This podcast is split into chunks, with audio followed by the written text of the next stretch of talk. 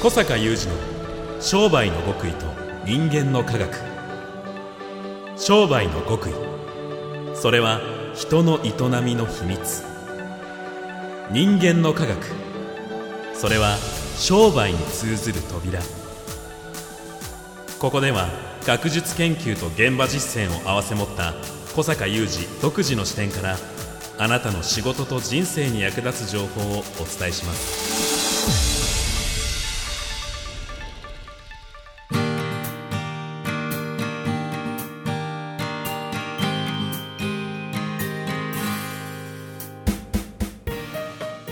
こんにちは、小坂雄二です。こんにちは、三田悟です。2021年2月11日の番組です。今回もオンライン収録でお送りしております。え以前の放送で小坂さん、待望の新刊が出るとおっしゃっていましたけれども、久しぶりに書きました。はい。書きました。書かれ書まきしまた。した。はい。ズバリタイトルはタイトルは顧客消滅時代のマーケティング。顧客消滅時代のマーケティング。はいいや。小坂さんの出された本の中でもトップレベルに衝撃的なタイトルじゃないですか。そうですね。あ、そうだと思います。ははい。じゃこのあタイトルにね、うん非常に深い意味があります。はい。ぜひそのあたりのお話を今回はお願いいたします。開催中のワクワク系マーケティング実践会説明会次のオンライン開催は明日2月12日金曜日そして2月26日金曜日となっております明日の開催はもう満席締め切りになっているかと思いますがどうぞダメ元でチェックしてみてくださいまた2月26日の開催は久しぶりの夜開催です夜の方がご都合がいいという方はぜひお見逃しなく詳細お申し込みは小坂さんのホームページ小坂雄二 .com をご覧ください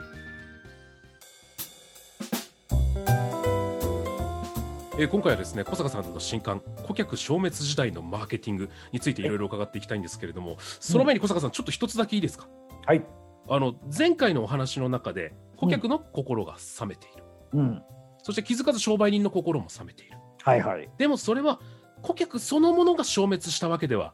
ないんだと。あ、そうそうそうそう。あの冷めてお互いが冷めちゃってるからそこに行動が生まれないから、うんうんっまあ売り上げも生まれないっていうことが起きちゃってるんだけどお客さんはいるんだよねっていう。ていう話ではいはいはいはい。はい盛り上がらせていただいたとはい。思うんですが、うんうんもう一度だけ新刊のタイトルを聞いてもいいですか。あ新刊のタイトルは「顧客消滅時代のマーケティングおや ちょっとなんかあれ矛盾は」もちろんされてないと思うんですけどどういったことでしょょうここが重要なんですよう。ここが重要なんですね。はいこ。こが重要なんですよ。やっぱりね顧客がこれは裏を返せばですね、うんまさに今あの宮田さんが突っ込んでくれたところこそがポイントではい。やっぱりその顧客が消滅していない本当はね消滅していないのに消滅しているように見える状態、はい。これが問題なんだというねはいはいはい。それを顧客消滅時代とあ一つは呼んでるわけあ、だ。なるほど。うん、なるほど、なだからやるっぱほど。うんり本当によく突っ込んでくれたってやつで、うん。うん、あのこれはまあこうやってお聞きのねあなたはもうあの私のこうやって話を聞いてくださってるからこうなるほどっていう飲み飲み込めるところがあると思うんだけどあの、まあ、翻ってですね前回もお話したように本当に多くのお店や会社にとっては顧客が消滅した消えてしまったってこう、うんうん。思っておられるわけだよね今回の本の冒頭にも伊豆の、えー10店舗ほど和菓子のチェーンを経営なさってる社長さんのはい。この愕然としたつぶやきの一言から始まるんだけどうん。やっぱり伊豆から人が消えてしまったとうん。で自分の店からもお客さんが消えてしまったとうん。でこれはまさに消滅したように見えるんだけど実はその会社も消えてなかった店があってそこは売り上げがすぐ戻ってくるんだよねうん。うん。だからそこは消滅してなかったと。うん。だけど消えてしまったと見えてそしてまた消えたままになってる店っていうのははい。やっぱり顧客が消滅していっちゃったわけだうん。うん。消滅していないはずのお客さんがうん。なぜ消滅してしまったかのようにその会社やお店の現場ではなってしまうのかうん。これが非常に大きな問題をはらんでいるはい。これが一つ大きなこのタイトルに込められた意味なんですね。うん。うん。と同時にと同時にもう一つ大事なことは、はいうんと同時につまり今言ったような意味で、はいえー顧客の消滅はいろんなお店や会社では進んでるんですね。いはいはいはい。うんもう一回言いますが、うん世の中からお客さん自身がないなくなってるわけではないんだけどえでもあるお店ある会社、ね、あるブランドあるサービスからはどんどんお客さんが消滅してるわけですよ、え。う実際んうんこの事態をどう見るかうん。そしてコロナ禍がある種その促進させたというかはい。もっとこう3年5年場合によっては10年ぐらいかけて消滅していったかもしれないある例えばもう一回言うけどあるお店ある会社や、まあ、もしかしたらある業種あるサービスある特定のブランドそこにおける消滅が一気に起こったという嫌いもあるね、うんうんまあ例えばなんだけどこれはちょっと特定の会社がうんぬんって言いたいわけじゃないんだけど例えば、あの今回コロナ禍でアパレル非常に厳しいって言われてますよね。はい。で実際にまあ大手さんがうんえーコロナ禍の影響があの、まあ、直接的な引き金となって会社畳まれましたよね。でじゃあそのアパレルメーカーいくつかもうすごい有名なブランド持っておられたわけですけれども、そのアパレルメーカーそのえーブランド、えーそのお洋服をデザインして作って、えーお店に届けて販売するっていう一連のサービスはコロナのせいで顧客はいなくなったんだろうかおおもっー。なるほど。その会社そのブランドからの顧客消滅は進んでたんじゃないだろうかうん。ともっと前からうんうん。例えば今回のコロナ禍で百貨店の売り上げめっちゃ落ちてますよねはい。でも百貨店は近年はちょっと持ち直してたんだよねうんうん。まああの場所にもよるけどええが場所にもよるけどっていうのはやっぱり地方の百貨店はどんどん閉まってるはい。とけど例えば東京の百百貨店なんかは割と良かったとこれなぜかうんインバウンドですよね、うんうん。だから銀座のデパートとかでま銀座の百貨店とかもうインバウンド仕様にものすごいなった一時あるよねうん。でも百貨店から顧客の消滅は百貨店からの顧客の消滅ってのは進んでるんじゃないのとうん。実はねはい。ずっと前から。それでここにコロナが来てインバウンドがバーンと止まっちゃったらええ。急にその顧客消滅状態があらわになるよね。はい。こういうもう抜本的な問題ですよね。なるこほどの二重の、まあ、これはまああのまた違う2つの話をしてるんじゃなくて非常に隣接した2つの話なんだけどね、まあ、あの重なってるとも言っていい。だからそれが必ずしもインバウンドだからという話ではなくてもう顧客の消滅化が進んでいたことが目の当たりになった例ということですよね。うんうんそもそもねそもそも百貨店が新たな何かですよね、はいこう顧客にしたい誰かに向かって新たな何か。うんまあ、価値ですよね、それを提供し新たなファンを作っていくっていうことを大胆にできなければやっぱり顧客消滅は前から進んでるんじゃないのかとこういうことを言いたいうんうん実際に進んでるあらゆる業界で進んでるはい、あらゆる業界でただそれを前提に本を書かれたということはうんだから当然もう百貨店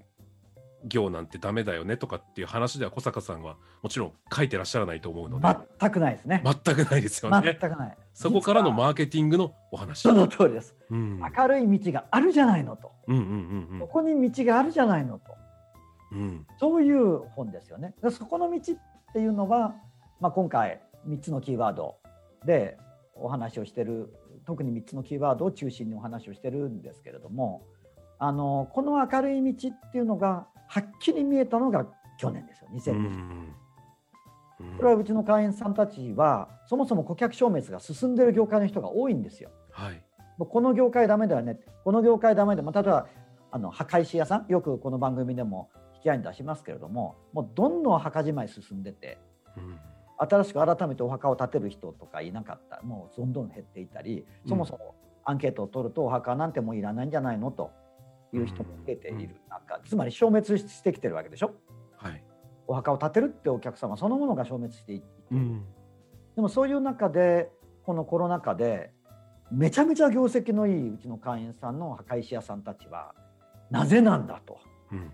らそこでは消滅が起こらないんですよ。うんうんこれはまああの一つ目の方にお話しした、えーコロナ禍における、えー消滅っていうことにおいてもこれはもう何度もこの番組でお話ししていることなのでここでは詳しくはお話ししませんけれどもあの顧客が消滅しなかった飲食店レストランバーはあるわけじゃないですか。うんということは彼らの現場では彼らのお店や会社からはどうして顧客が消滅しないのかですようんうんだからそこには道がある、うんうん、今のこれからの商いビジネスっていうのはここを抑えないと消滅するとも言えるしうんここを抑えている彼らはコロナが来てその顧客消滅が加速されても消滅はしなかったとうん。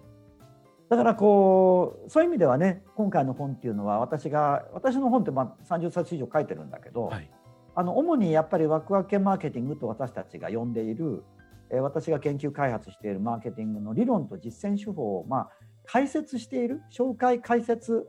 でそこにそのエビデンスというかそれをより分かりやすく理解していただくためにあるいはリアリティを持っていただくために事例があるっていうのが多いんえだけど今回の本はもうそのワクワク系マーケティングとはこういうものですよっていうような解説はないんですよ。えうんうんうん、それよりも今の顧客消滅はすでに起きているとこの時代う、んもうずっと前から起きているといろんな業界いろんなお店いろんな会社いろんなブランドいろんな商品やサービスにおいて起きているそしてこのコロナ禍でもまたよりそれが加速されてはい起きていると、うんうん、だけどそこには新しい非常に明るい道があるというでそれは具体的にこういうことだよっていうのが本今回の本なので、まあ、いわゆる提言書でもあるわね。小坂さんの書かれた本の中ではもう本当に得意とも言えるうんね内容でありそして内容はやはりもうす最新という感じですね。そうですね。そしてうんまあ明るい、うん ね、うんうん明るい。そして事例がいっぱい。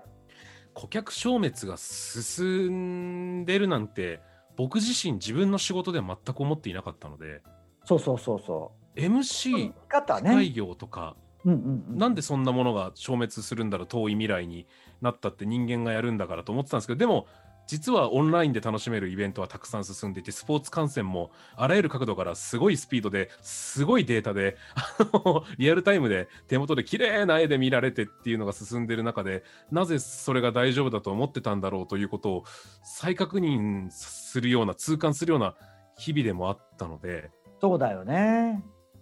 まあかといって、あのまた一方ではうちの会員さんたちを例にとれば、そのさまざまな業界で消滅がもうその過去のものとなってしまったぐらい決定的な状態まで今追い込まれてるというよりは、まだ余裕はあるんですよ。今、うん余裕というか、猶予だね。はい猶予はあるんですう。んうん、そんなに一気に2020年1年間で世の中が完全に様変わりしてしまったわけではないんだよね。だからやっぱり今やるべきことがあってまだ間に合うってこうとんだとうん思うんですよ。だけれどもそのさっき美穂さんがあのおっしゃったようにやっぱりその顧客の消滅が起きているっていうふうに捉えたことはほぼ皆さんないと思うんですよね。うん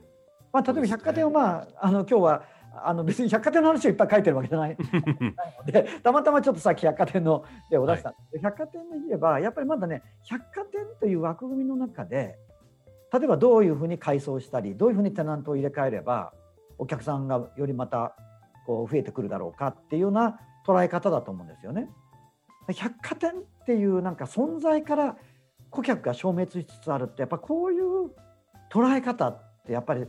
これはもう百貨店に限らずねうんうんうん非常に多くの業界多くのビジネスに携わっておられる方があまりやられてないことだと思うんだけど私にはもう長い間そう見えているうんそしてまたじゃあ百貨店にじゃあもうこう崖っぷちで百貨店にはもう明日がないのかではなくて非常に百貨店のことを取ればね 本の中では別に百貨店の話してないけどあえて取れば、まあ、私は親しくしてる百貨店さんもいらっしゃるんだけどものすごいポテンシャルあるんですよ。うんうんでそこに気がついてくれとうんうんうんこれからの社会このポスウィズコロナアフターコロナの社会で今の百貨店これまで百貨店が培ってきたものをでもここに宝あるとうんうんこの宝を生かしてこういうビジネスに転じていけばめちゃめちゃ強いじゃんっていうのが確かにあるんですよ。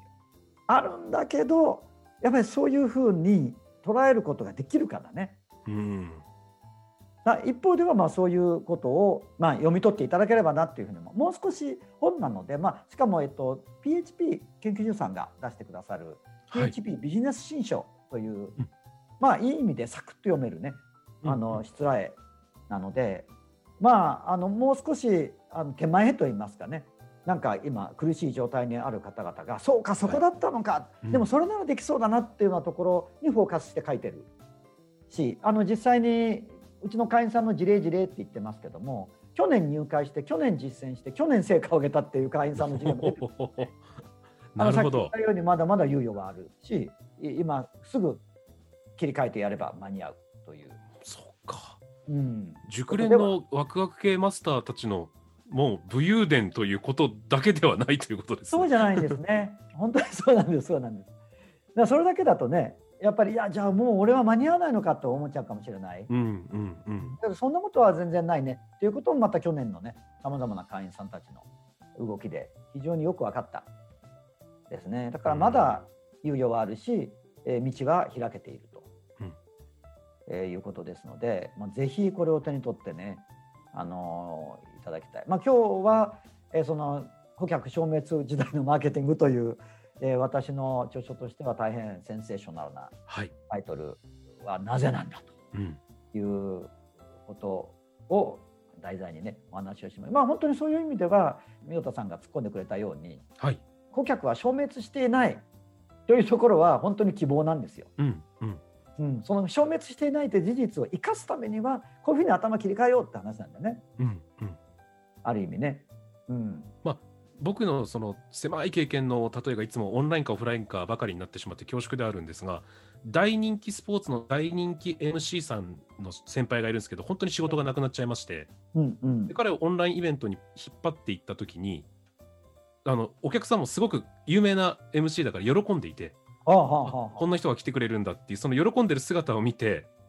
自分のこの居場所がなくなって誰も自分を覚えてないと思ってたのにってもう半ば涙ぐんでいいましてこの先輩が。はい。だからはあ彼にとっての顧客はこんなにも待っていたのにそうか消滅したと思ってたんだ思なってたってことですよね。その通りだね。お客さんはね待ってるよ。うん、ああうんいいですねそれそのキーワードとセットで本読みたいですねお客さんあのを待っていキる。ーワードは途中で出てきます。うんあさらっとね。お客さんは待ってるよということですよ。いやはい。ジーンときましたありがとうございます。はい、ことです。え小坂さん待ちきれないんですけれどもいつ本は店頭に並ぶんでしょうかまあ今の予定ですと25日、2月25日配本ということを聞いてますははのははで、は26日とか7日あたりから書店に並ぶかなというふうに思います。 わかりましたぜひとも。チェックを忘れなく、小坂さんありがとうございました。はい、ありがとうございました。小坂雄二の商売の極意と人間の科学ここまでのお相手は小坂雄二と。三代田悟でした。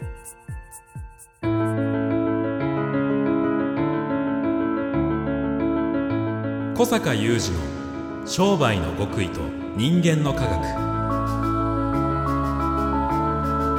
Presented by オラクル